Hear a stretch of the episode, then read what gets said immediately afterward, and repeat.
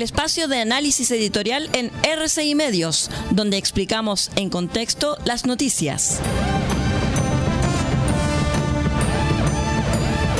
Estos son los tiempos que corren.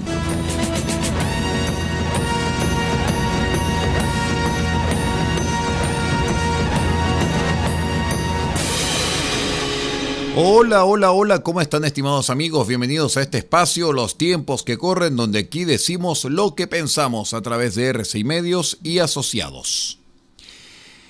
Boric todavía no cumple ya dos años en la moneda, pero tenemos la fuerte sensación que ha pasado mucho más tiempo.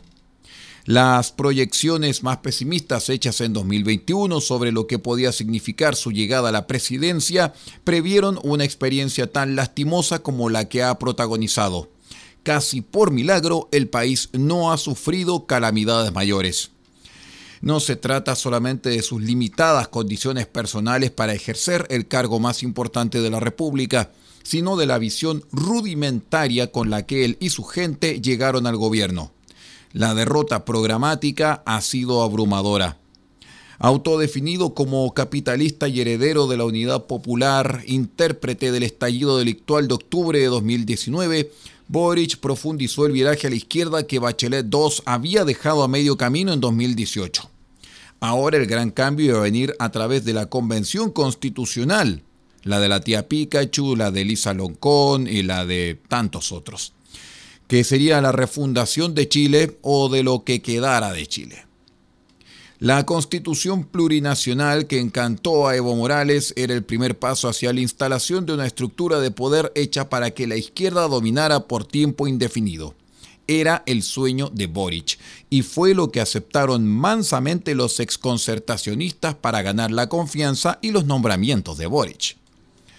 La aventura constituyente sirvió para conocer mejor a quienes llegaron al gobierno con ínfulas de redentores.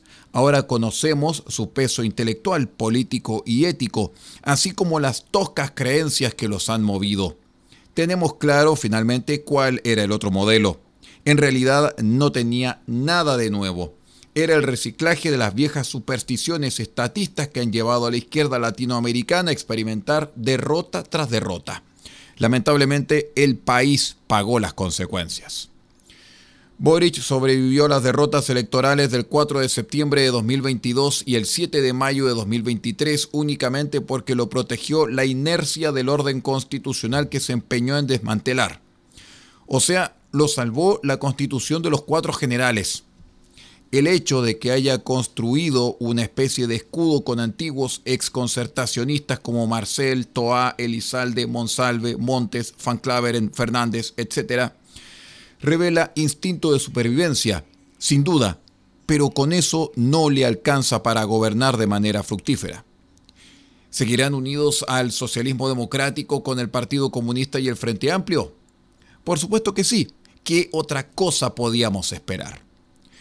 Con el nuevo año, el país entrará en una vertiginosa competencia electoral que forzosamente estará marcada por la sucesión presidencial. Esto significa que la elección de octubre próximo en la que se elegirán alcaldes, concejales, gobernadores regionales y cores será probablemente el primer round de la batalla mayor. Es previsible que los presidenciables recorran el país dando su apoyo a los candidatos de octubre. Veremos a Evelyn Matei y a José Antonio Cast en todas las regiones. La pregunta es si veremos también a Bachelet. Parece ser la gran esperanza de la izquierda gobernante y del propio Boric para salvar los muebles en octubre. Sin embargo, no es claro que la exmandatario se disponga a pagar el alto costo personal que implicaría una nueva postulación, y tampoco es evidente el beneficio que representaría para el gobierno. Si las fuerzas opositoras consiguen sumar sus votos para alcaldes y gobernadores, aunque compitan separadamente en concejales y cores, el balance puede ser muy duro para la moneda. Un dato a saber, el Partido Republicano no cuenta con alcaldes actualmente y lo más probable es que consiga una cosecha significativa. La democracia, muchachos, incluye el riesgo de elegir mal o de creer que lo que brilla siempre es oro. La historia abunda en casos de equivocaciones colectivas, Vienen tiempos en que los ciudadanos debemos tratar de que no nos pasen gato por liebre.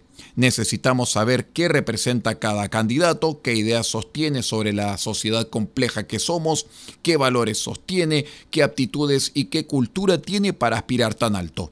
Y sobre todo, cuán firme es su compromiso con la democracia, pero con la democracia de verdad, no la de la convención. Que tenga un lindo día. Hemos presentado el espacio de análisis editorial en RCI Medios, donde explicamos en contexto las noticias. Hasta aquí llegan los tiempos que corren. Hasta una próxima oportunidad.